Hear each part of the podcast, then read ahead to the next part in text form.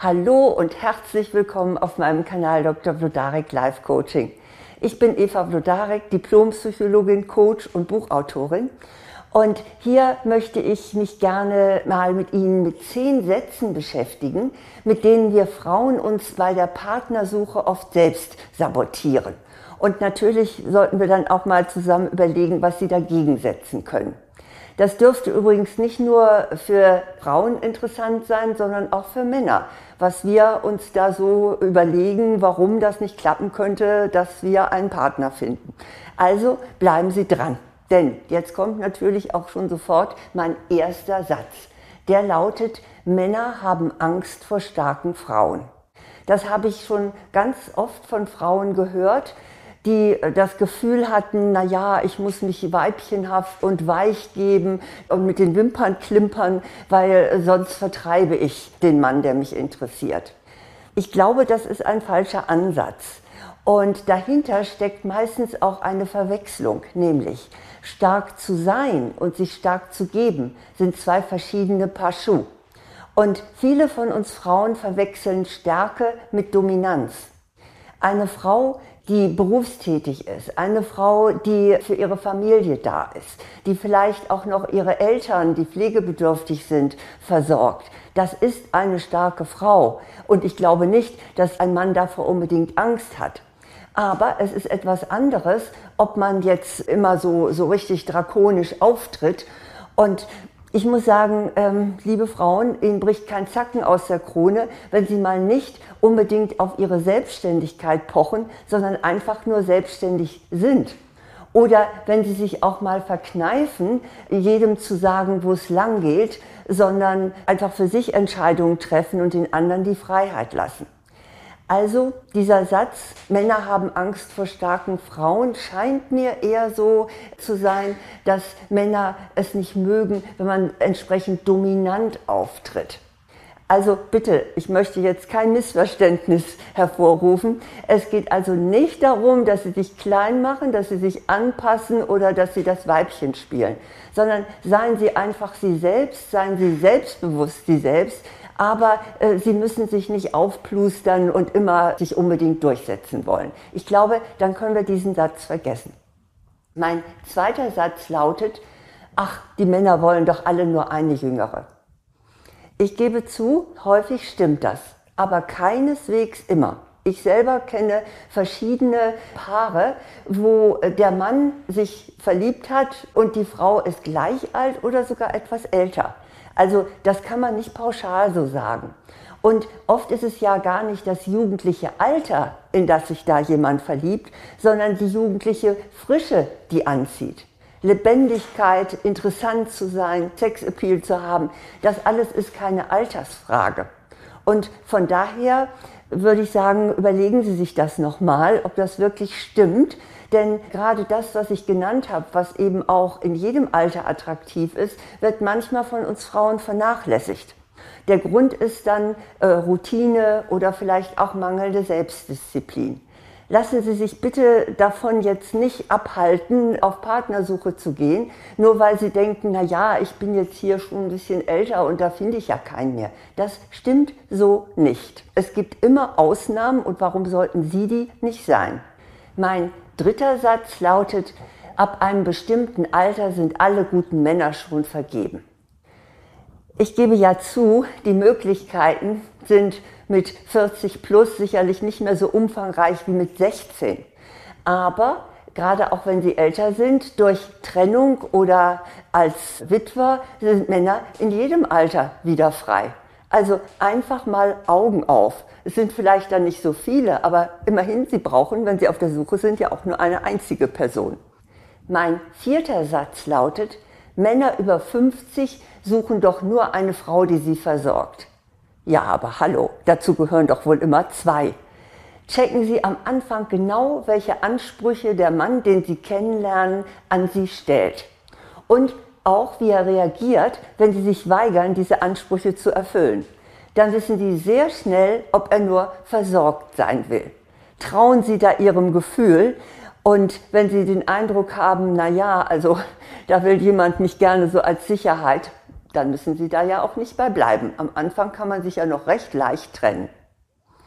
Mein fünfter Satz lautet, ach, ich war jetzt so lange alleine, ich kann mich nicht mehr anpassen. Ist Ihre Entscheidung. Ich kann nur sagen, in einer Partnerschaft, so wenig wie in einer Freundschaft, geht es einfach nicht ohne Kompromisse. Die Frage ist aber, wo Sie keine Abstriche machen möchten. Das können Sie sich ja auch vorher überlegen. Und dann können Sie auch, wenn Sie jemanden kennenlernen, genau in diesen Punkten klare Verhältnisse schaffen und Ihr Zusammenleben entsprechend strukturieren. Das muss also kein Hindernis sein. Mein sechster Satz hört sich so an. Ach, ich gerate immer an verheiratete Männer. Das liegt, liebe Frau, an Ihnen. Denn also es ist nicht irgendwie das Schicksal oder ein nicht wohlmeinender Himmel, der Ihnen immer die gebundenen Männer zuführt, sondern das weist auf eine unbewusste Ambivalenz hin. In ihrem Unterbewusstsein streiten sich zumindest zwei Seelen. Die eine möchte natürlich jemand haben, möchte geliebt werden und die andere sagt, um Himmels Willen, da darf mir niemand zu nahe kommen, das beschneidet meine Freiheit oder vielleicht haben sie auch Angst vor Nähe. Also wenn Sie immer an verheiratete Männer geraten, dann sollten Sie mal überlegen, was in Ihnen denn genau sich diese Männer immer aussucht. Und ich kann Ihnen versichern, Sie werden unterbewusst immer spüren, ob ein Mann wirklich frei ist oder nicht. Und wenn er es tatsächlich nicht von vornherein zugibt oder sagt, dann können Sie ja immerhin sich trennen, sobald Sie es erfahren und sich zurückziehen. Niemand zwingt Sie in den Status einer Geliebten. Mein siebter Satz heißt, ach, in meinem Beruf lerne ich keinen Mann kennen. Das mag ja sein. Also als Erzieherin haben Sie tatsächlich viel weniger Chancen als, sagen wir mal, im Sekretariat eines Ingenieurbüros. Aber bitte, was ist mit Ihrer Freizeit? Da können Sie ja durchaus Gelegenheiten schaffen. Sie können ausgehen, Sie können auch Freunde bitten, dass Sie sie vielleicht mal ein Blind Date für Sie verabreden. Also Sie außerhalb Ihres Berufs, wenn Sie da nun wirklich niemanden kennenlernen, können Sie eben auch Möglichkeiten schaffen. Und das sollten Sie dann auch tun. Satz Nummer 8 lautet, ach, mir fehlt einfach die Zeit zum Suchen. Ja, nicht? also wer sich mit Arbeit zubaggert, der darf sich nicht wundern. Hier muss man auch Prioritäten setzen nehmen Sie die Partnersuche, wenn Sie denn jemand haben möchten, genauso wichtig wie ein Projekt im Job. Und schaufeln Sie sich Zeit dafür frei und engagieren Sie sich entsprechend und nehmen Sie nicht das als Ausrede, Sie hätten keine Zeit. Satz Nummer 9. Bei Online-Partnervermittlung trifft man nur Männer, die ein Abenteuer suchen. Oder wahlweise auch irgendwelche komischen Typen. Tja, das hängt natürlich ein bisschen auch vom Portal ab. Wenn Sie ein Portal haben, was schon so ein bisschen darauf ausgerichtet ist, dass man möglichst irgendwie äh, schnell sexuelle Kontakte hat, dann dürfen Sie sich auch nicht wundern. Eine äh, gewisse Hemmschwelle ist, wenn Sie entsprechend Geld hinblättern müssen für das Portal. Das ist schon so ein Anzeichen dafür, dass es denjenigen, die da sind, auch wirklich ernst ist mit der Partnersuche, sollte man dann jedenfalls meinen. Also wenn Sie eine Partnerbörse beanspruchen, dann achten Sie darauf, dass sie seriös ist. Und wie gesagt, meistens regelt sich das auch durch den Preis. Und das Zweite ist, dass Sie auch bereit sind, auf der Suche nach dem Prinzen ein paar Frösche auszusortieren. Ähm, ich kenne beides. Ich habe beides schon im Coaching oder auch von Bekannten gehört. Auf der einen Seite schütteln die den Kopf und sagen, meine Güte, wem ich da alles begegnet bin, was so alles rumläuft. Nee, also ich mache das nicht mehr weiter. Andere wiederum haben gesagt, okay, ja, es waren ein paar äh, merkwürdige Menschen dabei, aber ich habe tatsächlich auch denjenigen gefunden, der zu mir passt. Also ich würde mal sagen, hartnäckig bleiben und schauen, ob nicht doch früher oder später jemand dabei ist, mit dem sie zusammenpassen. Nun kommt mein zehnter und letzter Satz, der ist so ein kleines bisschen arrogant, der heißt nämlich, ich bin nun mal anspruchsvoll. Wirklich? Oder haben Sie vielleicht nur feste Vorurteile? Zum Beispiel, was das Outfit eines Mannes betrifft oder was seinen Beruf angeht. Ist es so, dass Ihnen einer mit Tennissocken in Sandalen nicht ins Haus kommt? Oder muss er unbedingt Akademiker sein? Ja, dann verpassen Sie vielleicht mit Ihrem engen Raster einen sehr liebenswürdigen Mann. Von daher seien Sie etwas toleranter und vor allen Dingen schauen Sie auf die wirklich wichtigen Dinge, die Ihnen auch wirklich wichtig sind. Ja, das waren meine zehn Sätze und ich kann Sie nur ermutigen, machen Sie sich bitte selbst nichts vor.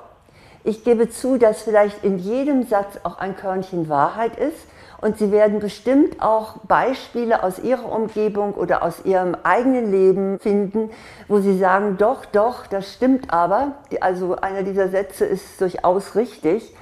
Aber trotzdem, diese zehn Sätze können auch Vorurteile sein und denen sollten Sie unbedingt auf den Grund gehen. Seien Sie neugierig und seien Sie mutig. Das erhöht absolut Ihre Chance, dass Sie auch noch den richtigen treffen. Und zwar in jedem Alter. Und ich greife Ihnen dazu natürlich auch gerne noch etwas intensiver unter die Arme. Und dazu habe ich das Buch geschrieben, Pass genau, endlich den richtigen Partner finden. Das gibt es, weil es beim Verlag vergriffen ist, jetzt nur noch bei Amazon. Da können Sie das direkt bestellen. Und dieses Buch ist speziell für Frauen. Natürlich, auch Männer können da reingucken. Ich habe auch gehört, dass es ihnen auch schon was gebracht hat, weil wir gar nicht so unterschiedlich sind. Aber erstmal ist es hier für uns Frauen gedacht. Ja, schauen Sie mal rein und dann freue ich mich natürlich über ein Abonnement und auch sehr, wenn Sie weiter sagen, dass es diesen Kanal gibt. Denn äh, es wäre ja schön, wenn noch möglichst viele davon profitieren, dass einmal in der Woche Tipps zu allen möglichen menschlichen, zwischenmenschlichen Problemen kommen. Und Kommentare. Ich bin sicher, auf meine zehn Sätze hin werde ich jede Menge Kommentare kriegen, böse oder zustimmende. Aber ich denke, Sie verstehen, wie ich es meine. Ich möchte nicht, dass wir uns als Frauen selbst behindern, sondern dass wir mit kühlem Kopf und klarem Verstand uns auf die Suche begeben. Jedenfalls, ich wünsche Ihnen alles Gute.